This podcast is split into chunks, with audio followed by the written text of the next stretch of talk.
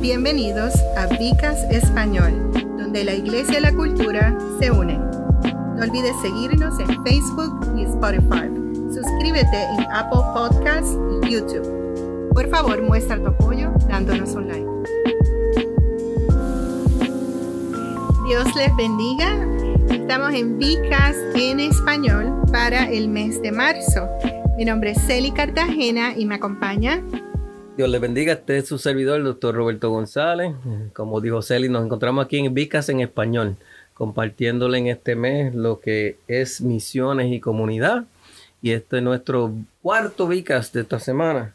Eh, Celi, danos un, update, un resumen de, qué hemos cubierto hasta ahora. En nuestro primer Vicas estuvimos hablando del corazón de Padre y de cómo Él quiere unidad en comunidad y hablamos sobre la reconciliación. En el segundo entonces estuvimos hablando de Jesús, el más grande misionero, y de cómo además de él tener un mensaje de reconciliación, también hay mensajes de arrepentimiento para venir a los pies del Señor. Eh, la semana pasada estuvimos hablando de, eh, de cómo nosotros podemos ser ganadores de almas. Vemos ejemplos a través de la Biblia y también hablamos de los peligros que podemos enfrentar para ganar almas para Cristo. Celi, eh, tú sabes que solamente hay una comisión, ¿verdad? Solo una. Solo una comisión. En la, en la Biblia no dice, no nos dan varias comisiones, comisiones, hay una sola comisión y nosotros pues como es la única y la más grande lo llamamos la más grande comisión es el, llamado principal que hay sobre todo creyente. O sea, todo creyente está llamado a ganar alma, a predicar el evangelio, y ah, pues, a ir por el mundo y predicar el evangelio. Y pues hablamos un poquito acerca de eso, pues eh, saber que las misiones y la comunidad están al centro mismo de lo que es Dios. El Padre, el Hijo y el Espíritu Santo desean comunidad, desean relación y desean proclamación de, lo que es este mensaje, este evangelio. Como fuimos hechos a la imagen de Dios y portadores de su espíritu, también por naturaleza debemos desear la comunidad con otras personas. El ministerio de la reconciliación se nos fue entregado a nosotros. Después que Jesús hizo su parte, en la entregó a los que, a los que seguimos en su ministerio nos entregó el ministerio de la reconciliación, de reconciliación, reconciliar todo aquel que se pueda al Padre. Y nos dejó un deseo para proclamar este mensaje. Una cosa que muchas personas eh, han desarrollado en su vida es la preocupación por lo que, lo que es el llamado, lo que es la, la, la vocación, lo que, cuando en realidad lo más importante nomás lo que está al centro del corazón de Dios es que todo el mundo venga al conocimiento. Y ese es el primordial llamado, esa es la primordial comisión que debe estar en el corazón de todos nosotros. así que esta comisión es en realidad bien simple. Es compartir, compartir, compartir. Comparte tu testimonio, comparte la palabra, comparte lo que el Señor ha hecho. A eso es que hemos sido llamados. Este, hay un dato curioso y este, Pastor Jeremy estuvo hablando de esto el Vicas en inglés y él hizo este estudio y después de investigar un poco, cada vez que en la palabra se utiliza eh, el término el llamado, realmente está hablando sobre salvación. Eh, tenemos muchísimos ejemplos, les voy a mencionar, en Mateo 22, 14 dice, pues muchos son los llamados, pocos los escogidos. Romanos 8:30 dice, y a los que predestinó, a esos también llamó, y a los que llamó, a esos también justificó, y a los que justificó, a estos también glorificó. Así que seguimos viendo una y otra vez que cuando la palabra habla de llamado, está realmente haciendo referencia a un llamado a la salvación. Eh, por último, tengo el ejemplo de Hebreos 9:15. Por eso, Cristo es mediador de un nuevo pacto para que, interviniendo muerte para la remisión de los pecados cometidos bajo el primer pacto, los llamados reciban la promesa a la herencia eterna. O sea, en otras palabras, que el llamado principal sobre la vida de todo creyente es que todos vengan al conocimiento y crean en el Evangelio. O sea, que, no, no, nos debemos romper la cabeza o preocupar de que si... ¿Cuál es mi llamado? Si me llamaron a ser pastor, que si me llamaron a ser evangelista, que si me llamaron a ser apóstol, que si me llamaron a ser... Y eso, eh, eso es otra, eso es otra caja de Pandora que no quiero abrir.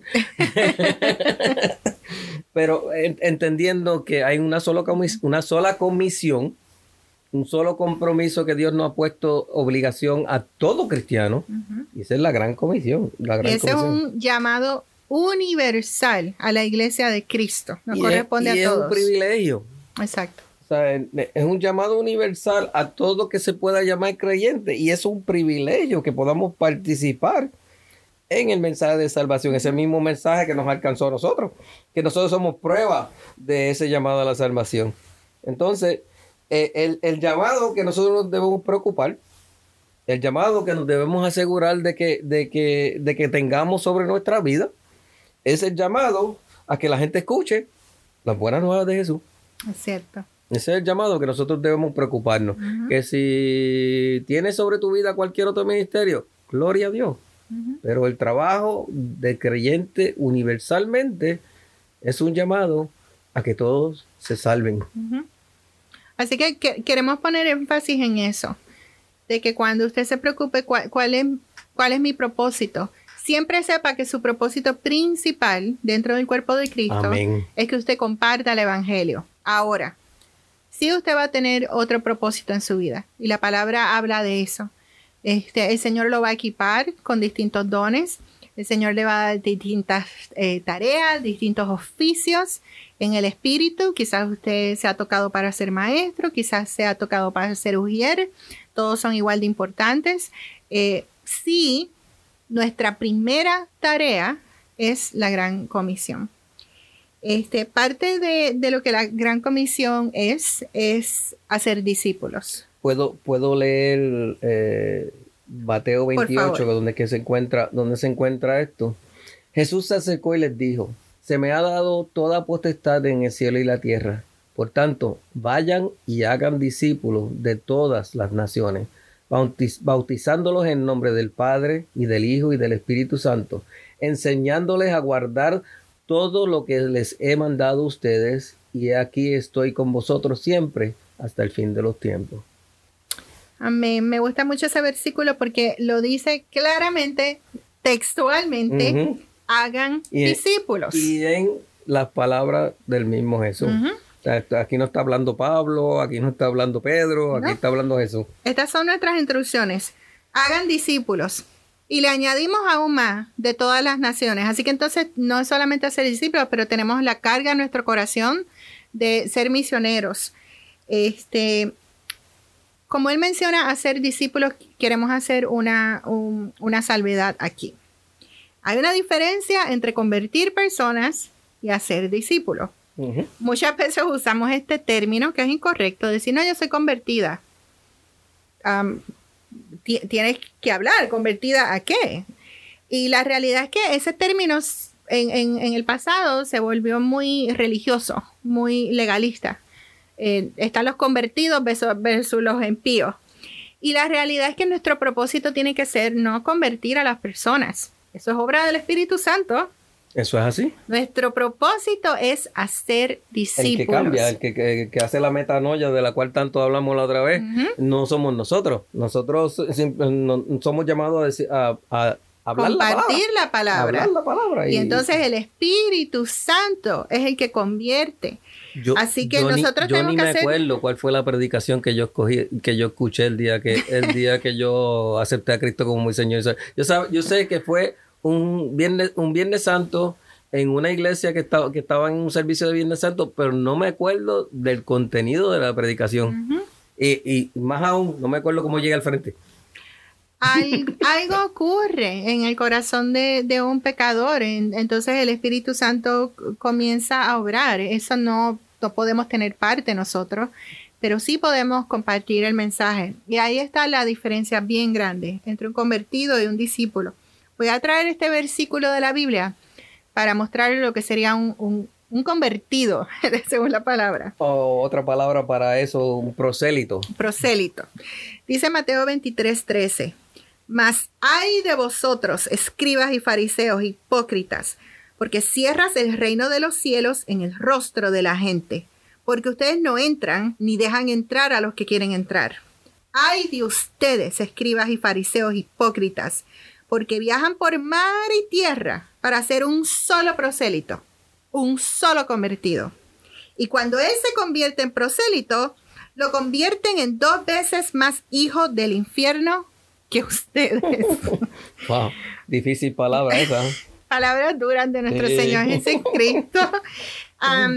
pero aquí está la diferencia. El Señor tuvo discípulos y los fariseos tenían convertidos. Eh, eh, eh, corrígeme si me equivoco, hay como una connotación de que de que la persona cuando se convierte hasta cierto punto sigue al que lo convirtió o sigue o sigue el mensaje o sigue siguen reglas. sigue una, y ahí es donde está el peligro. Y, y, eso es uno de los problemas con, con muchas religiones pues, como que todos son unas reglas donde tú tienes que conformar o a o aplacar la ira de Dios. un Dios difícil que, necesita que tú, eh, tú hagas 20 mil cosas para, para que Él se sienta, para, no sé, para, para que se aplaque su ira en contra tuya, porque si no, pues viene un rayo del cielo y te... Cuando nosotros, pues, los cristianos, eh, vemos que lo que nosotros tenemos una relación, una relación con el Padre, una relación con Dios y en esa relación mayormente se mueve nuestro agradecimiento por no haber recibido lo que nos merecíamos, que era la muerte, por no haber recibido lo que, lo que se supone que se nos hiciera. Y en ese, eh, eh, eh, en ese mover se nota la diferencia de, de, de por qué hacemos las cosas y cómo las hacemos. Exacto. Yo yo me siento feliz, orgullosa y agradecida de ser parte de Viva Church. Este, una comunidad de fe en donde no queremos convertir a la gente, queremos hacer discípulos. Más adelante vamos a estar hablando sobre los Ese, groups. Esa es nuestra visión y nuestra misión. Es cierto. Y este asunto de convertir personas, déjenme decirle, ha habido muchas, muchas personas, yo, yo soy una de ellas, que han sido terriblemente heridas por un evangelio distorsionado. Terriblemente heridas al punto de que muchas se han apartado del Señor. Por una doctrina... Falsas. Doctrina de hombre. Ya, religiosidad. Así que ese es el, el gran peligro de tratar de convertir a la gente le predicamos del Señor, pero entonces después les decimos que no se pueden afeitar, no se pueden pintar el pelo, que la falda tiene que ir a cierto largo, que tienen que llevar la Biblia debajo del hombro, si tu Biblia digital no es la misma, tiene que ser cierta versión, la que tú usas del diablo. Y entonces dejamos de compartir lo importante que es este mensaje de esperanza y entonces comenzamos a añadirle tanta carga. Pero es que eso era lo que hacían los fariseos. Exacto. Los fariseos le, cogieron la ley, la ley de, Dios, que era una ley santa y perfecta. Eh, y, era, era eh, dice que era buena para nosotros. Por eso y era, no era, no era no eran volúmenes y volúmenes de ley. No.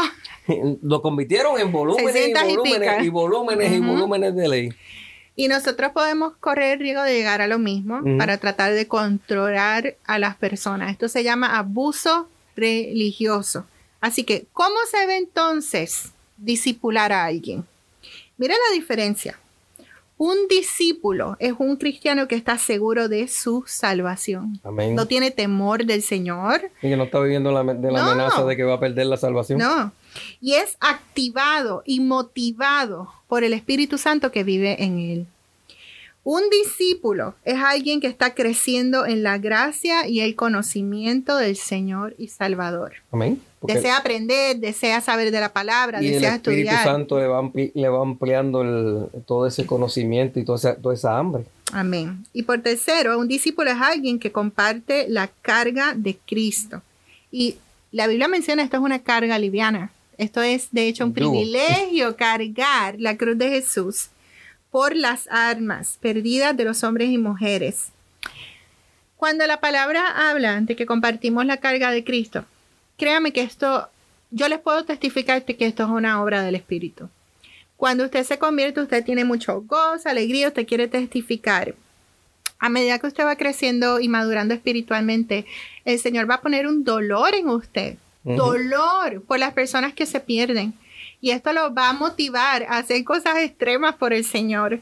Quizás usted esté cansado, quizás usted esté envuelto en muchos ministerios, tenga que hacer un, balance extremo en su familia, tenga que comprometerse. Esto no es fácil, servirle al Señor no es fácil, no vamos a mentirle, pero es un gozo tan grande, tan grande el saber de que uno puede hacer una diferencia en, en una vida que necesita al Señor.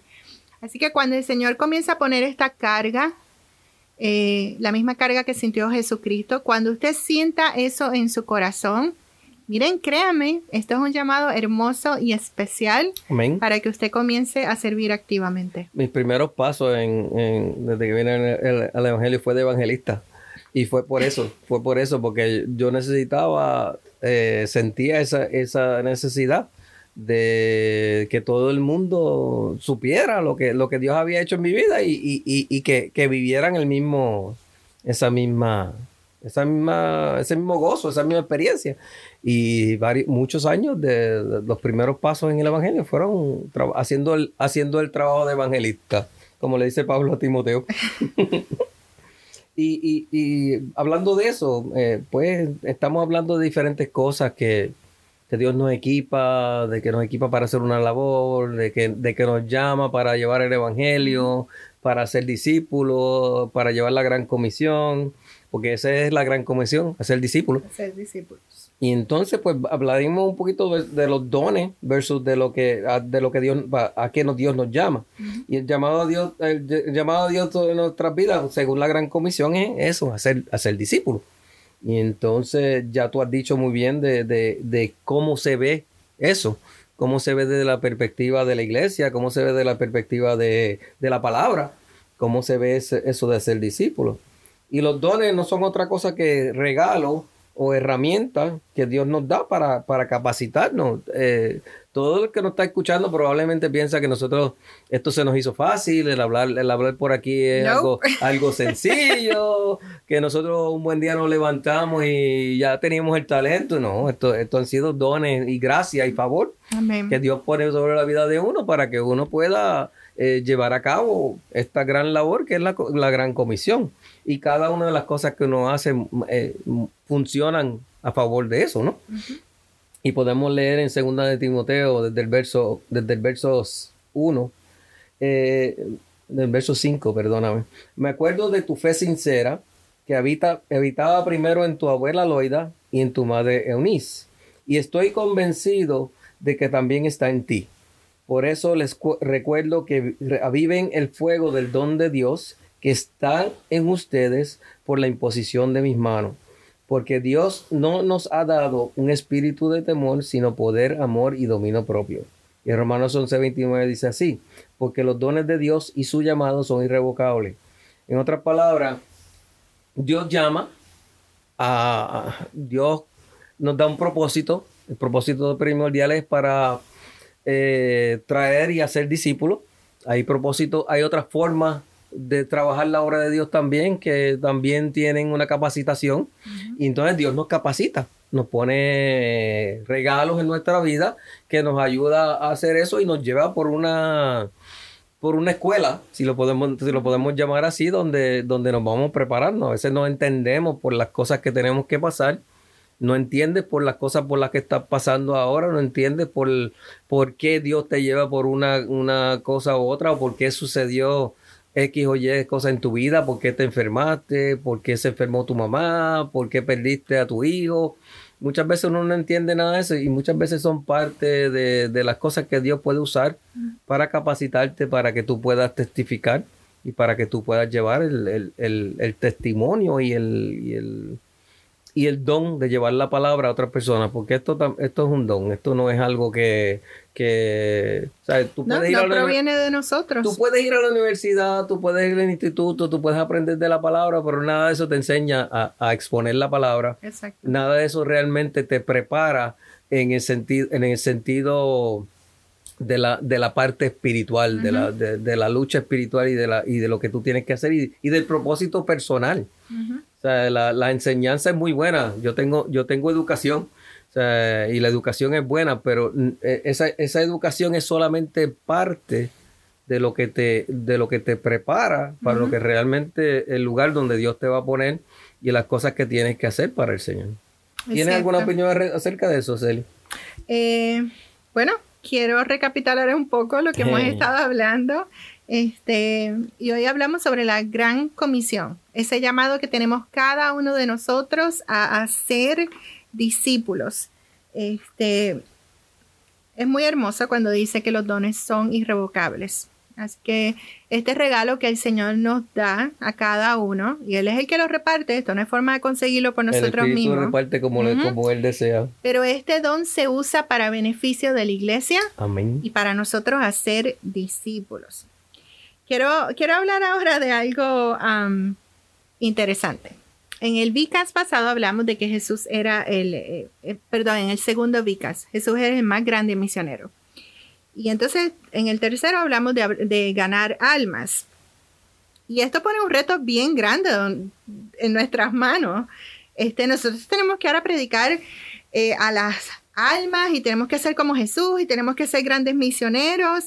Y créanme, esto puede ser intimidante para cualquier persona. Si lo miramos desde el punto de vista humano. Humano, yo podría decir, yo no soy como Jesús, yo no soy la más grande misionera, yo no sé cómo yo voy a predicar a las almas. Mire, esto es un complejo de inferioridad, porque nosotros nos estamos viendo a nosotros mismos, obviamente con ojos humanos, y no estamos teniendo la mente de Cristo. Él mismo dijo más grandes cosas que yo haría. Haremos en su nombre. Así que, para que usted tenga una idea y esto le, le dé paz a su corazón, el más grande misionero, Jesús, nunca viajó más de 200 millas desde el lugar donde nació. Así que ahí se mantuvo en su área, eh, bastante local. Bueno, caminó mucho, pero no todos han sido llamados este, a ir a otros países. Bendecimos a los que se le ha llamado ese, eh, se, le ha dado ese llamado especial. Pero usted tiene otras formas de hacer discípulos. Él, solamente discipuló a 12 hombres, pero inspiró a muchos, muchos a través de la historia y no termina. Él solo tuvo un corto ministerio de tres años. Si usted de lo que se siente que ha perdido su juventud, que ahora ya está quizás en, una etapa ya más madura, ya yo no sé qué voy a hacer para el Señor, ya ahora yo no me puedo convertir a estas alturas en pastor. Mire, tres años, tres años, un ministerio de tres años bajo el Espíritu Santo para cambiar el mundo. Y él dijo que cosas más grandes nosotros haríamos en su nombre.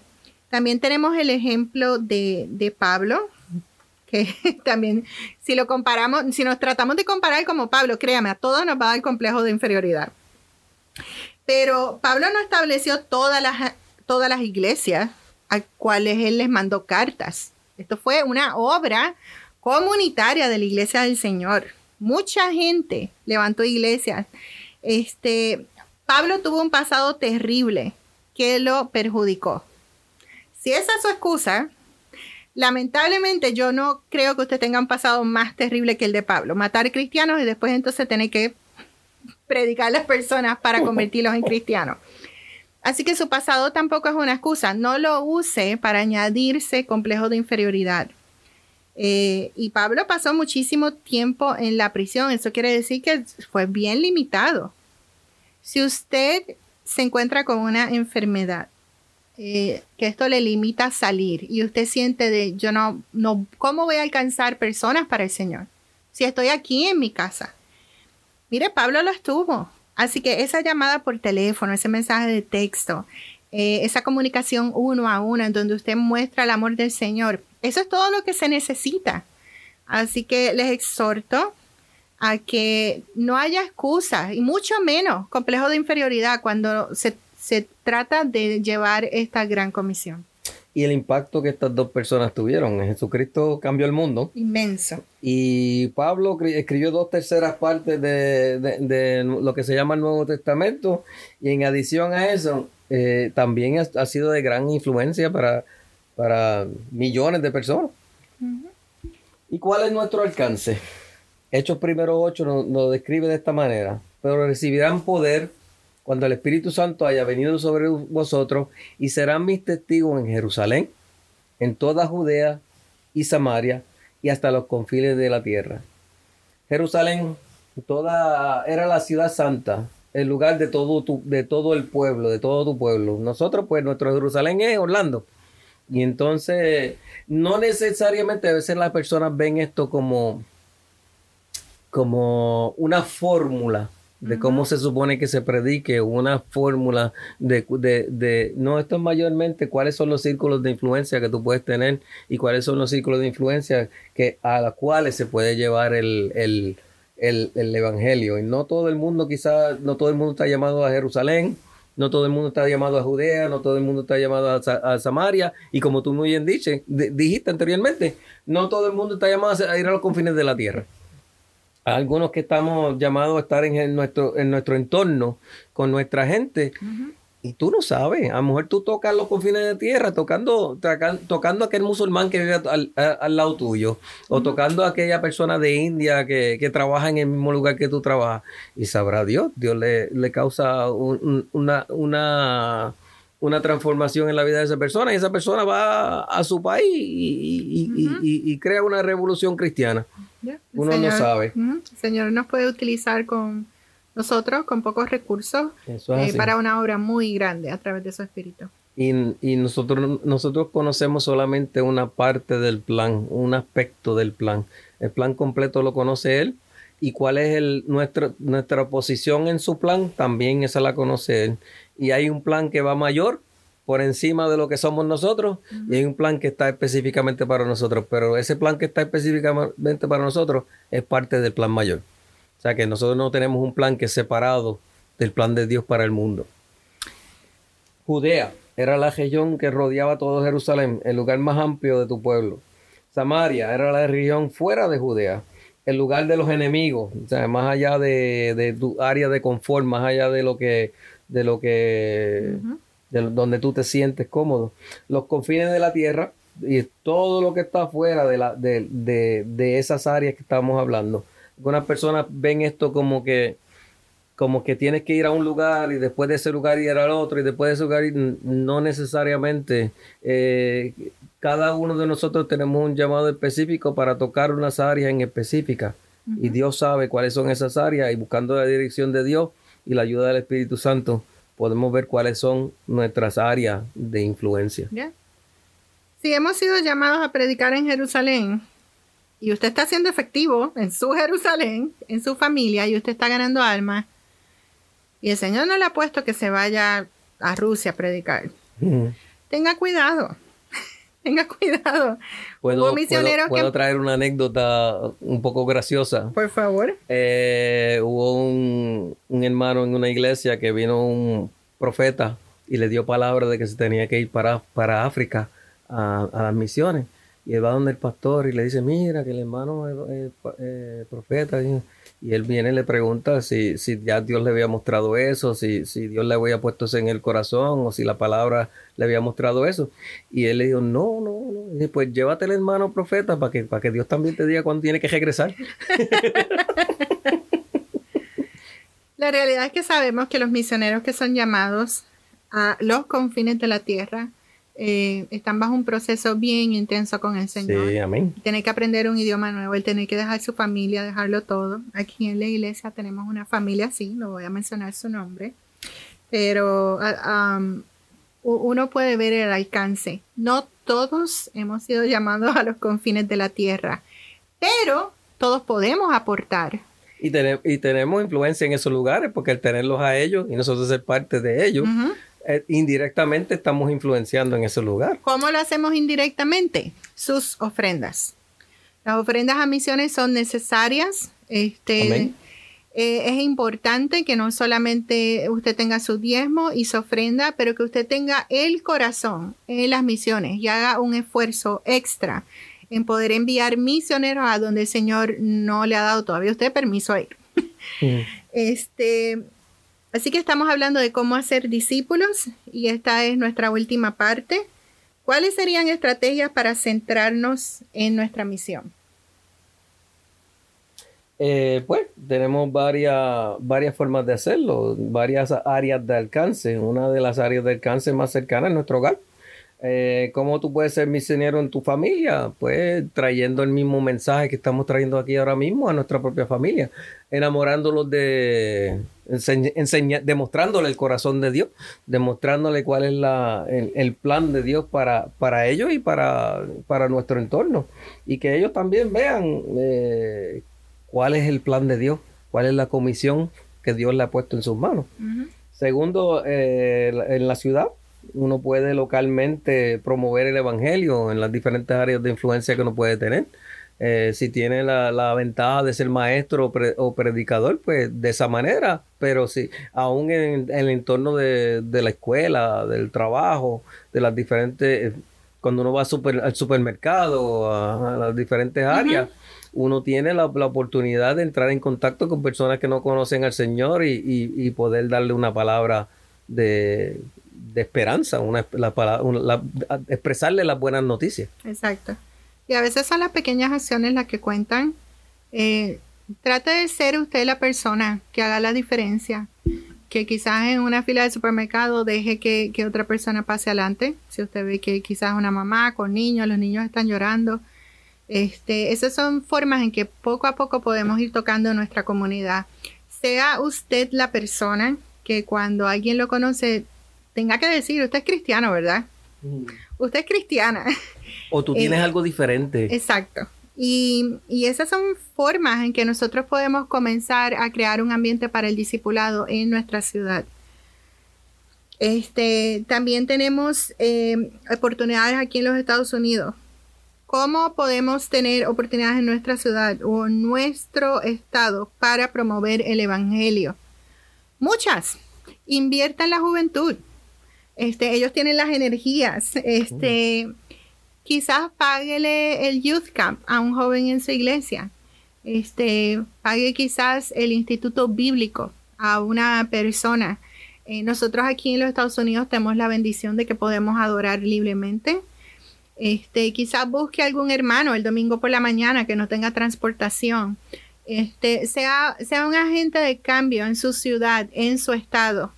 Este, esté pendiente a las leyes que se están pasando. Eso es importante como cristianos. Muy importante. Nosotros que tenemos que promover y cuidar un ambiente en el cual nosotros podamos disipular. Y las personas que se están eligiendo.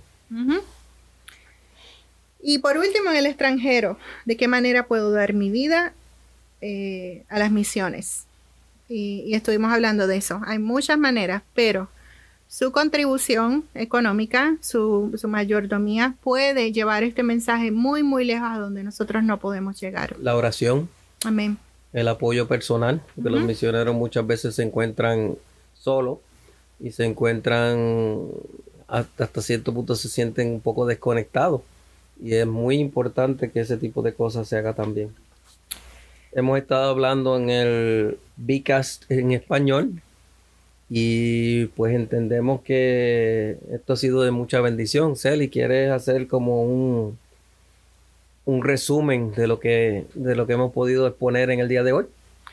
Este, hoy estuvimos hablando de la Gran Comisión, pero durante el mes de marzo completo estuvimos hablando sobre las misiones y la importancia de la comunidad en las misiones. Eh, hablamos del corazón del Padre en nuestro primer Vicas. Hablamos sobre Jesús, el más grande misionero. Luego hablamos sobre nosotros, somos ganadores de almas. Y por último, tenemos este gran llamado que se llama la Gran Comisión, de lo que estuvimos hablando hoy, y eso nos corresponde a todos. Es una manera de, en cierta forma, este, agradecerle al Señor un sacrificio tan grande. Eso es así, eso es amén. Han estado con nosotros en Vicast en español. Este es su servidor, el doctor Roberto González. Ha sido una bendición y un placer compartir este tiempo con ustedes. Conmigo se encuentra Celi Cartagena y esperamos que se vuelvan a unir a Vicas en español en el mes de abril. Que Dios me los bendiga, que Dios me los guarde. Gracias por acompañarnos en Vicast Español. No olvides seguirnos en Facebook y Spotify. Suscríbase en YouTube y Apple Podcasts. Por favor, muestre tu apoyo con un like. Esto hace que crezca el Vicast y a expandir el Evangelio.